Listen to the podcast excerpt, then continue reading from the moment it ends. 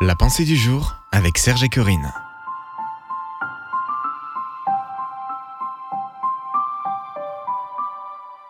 Vous avez le droit de vous fâcher. Une pensée de Bob Gass. Si vous vous mettez en colère, ne péchez pas. Éphésiens 4, verset 26. Il y a une bonne et une mauvaise façon de gérer sa colère. Moïse l'a mal gérée et n'a pas pu entrer en terre promise.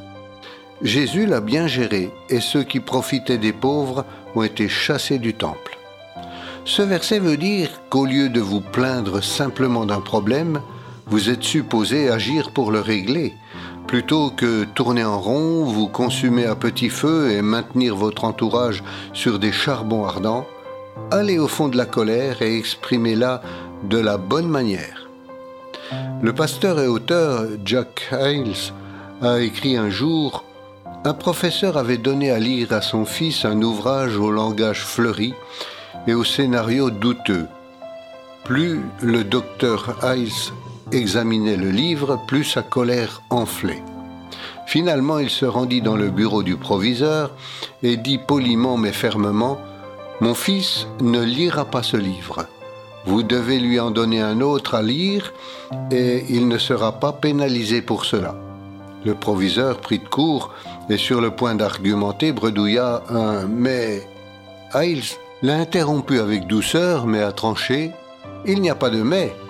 Il ne sera pas obligé de lire ce livre et on lui en donnera un autre à lire. Est-ce clair? Le proviseur répondit D'accord, docteur Hiles, mais je ne comprends pas votre indignation. Après tout, le langage de ce livre n'est pas pire que ce que l'on voit écrit sur le mur des toilettes. Hiles sourit et dit Oui, eh bien, le jour où cela deviendra un devoir de lecture, je reviendrai vous voir. Une prière pour aujourd'hui. Seigneur, que ma colère ne m'éloigne pas de toi, mais qu'au contraire, elle ait un impact positif. Amen. Retrouvez la pensée du jour sur www.topchrétien.com.